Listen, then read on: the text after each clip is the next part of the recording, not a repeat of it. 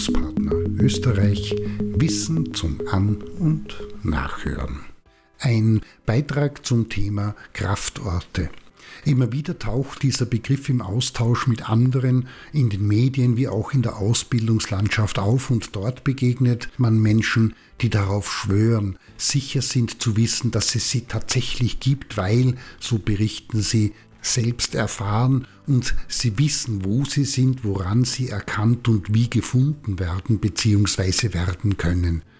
Und da heißt es, die schnelllebige und immer anspruchsvollere und hektische Welt raubt den Menschen die Energie, Willens- und Lebenskraft wie auch die Freude, und an den sogenannten Kraftorten und Plätzen können die Lebensbatterien wieder aufgeladen und kann die Balance wiederhergestellt werden. Und da wird von Ameisenhügeln berichtet, die eine besonders ergiebige Heilenergie, aber bitte nicht länger wie 30 Minuten genießen, abgeben. Von Imkern gesprochen, die für ihre Stöcke Kraftorte wählen. Da werden archäologische und Kultstätten, Klöster, Ruinen, Hügel, knorrige Bäume, ein Platz am Wasser einmal fließend und dann wieder ein Teich, mit der Rute geortete Knotenpunkte in der Erde, große Steine und auch der einsame Blick vom Berggipfel eignet sich unter vielen anderen dazu wunderbar erwähnt. Und nicht nur das, da kommen dann die alten Kulturen in aller Herren Länder aus längst vergangenen Zeiten mit ihren Riten und Ritualen ins Spiel, Mythen durchzogen mit allerlei Geschichten, Legenden, Sagen und Märchen, die von wundersamen und unerklärbaren Phänomenen erzählen, zauberhaft. Und dann ist da die Frage, lässt sich etwas daran wissenschaftlich erklären? Und die Antwort ist, auch wenn das von bestimmten nicht gerne gehört wird, einfach und trocken Nein. Und ja, da gibt es die eine oder andere Studie, die Effekte zeigt, aber das sind dann auch die Stichproben derart klein, 15 bis 25 Personen, und das Studiendesign ist nicht immer das sauberste, sodass die Ergebnisse auch nicht wirklich aussagekräftig und belastbar sind. Und auch wenn mit wissenschaftlichen Methoden die Sache nicht erklärt und eine Wirkung nachgewiesen werden kann, schwören trotzdem manche Stein und Bein, dass solche Orte etwas anderes und Besonderes sind. Und auf die kritische Infragestellung folgt regelmäßig die immer gleiche bedeutungsschwangere Antwort. Es gibt zwischen Himmel und Erde, heißt es, mehr als die Wissenschaft B und nachweisen kann. Und nicht nur das, Mitgeliefert wird gleichzeitig eine Handlungsanweisung und ein fettes Erfolgsversprechen heißt, man muss sich nur Zeit nehmen, in sich hineinspüren, auf sich vertrauen und vor allem fühlig und achtsam sein. Wer das tut und dabei geduldig und demütig ist, sich der Natur, den Elementen und dem Ort hingibt, wird spüren, wie die Energie, die Kraft, der Hauch des Lebens den Körper und Geist erfasst, zu fließen und wirken beginnt, ihn belebt, erdet und mit neuem Leben erfüllt. Irgendwie ist diesem Begriff in den Gesprächen mit den Überzeugten mit Vernunft und Logik nicht richtig beizukommen. Aber unternimmt man den Versuch, Kraftorte zu fassen und sie irgendwie verstehen und einordnen zu können, dann lässt sich als davon nicht infizierter und Infizierte Folgendes feststellen. Es ist immer ein Ort, dem von den Menschen Bedeutung, Kraft und Macht in der Regel wenig klar definiert zugeschrieben wird.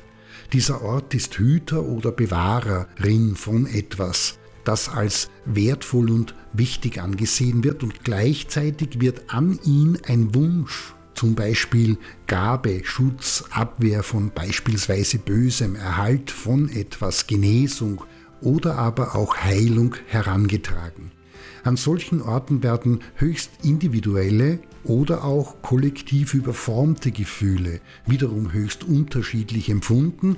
Das reicht vom feinsten Kribbeln in der Brust bis hin zum Überfallenwerden von göttlicher Spiritualität, dem mit dem Kosmos verbunden sein und Zugang zur feinstofflichen Welt erlangen.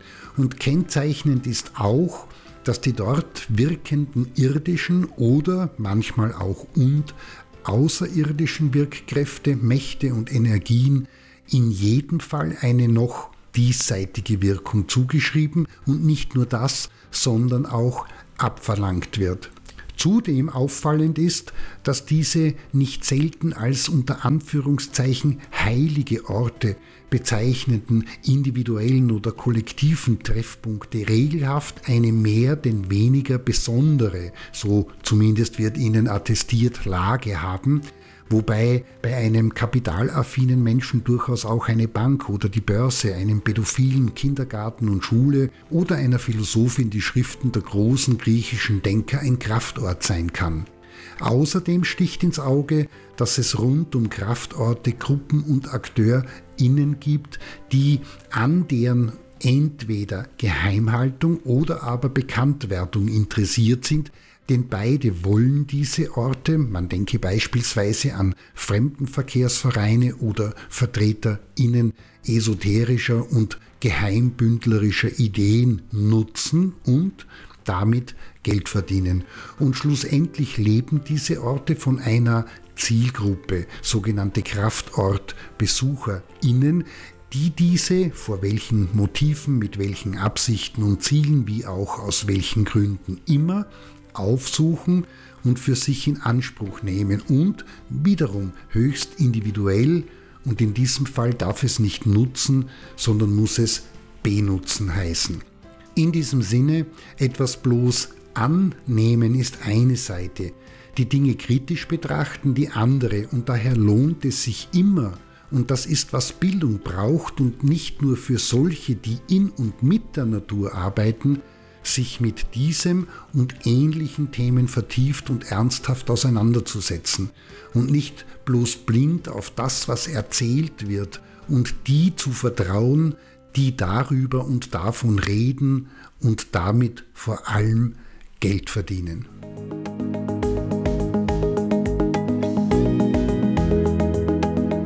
Das war Bildungspartner Österreich Wissen zum An- und Nachhören.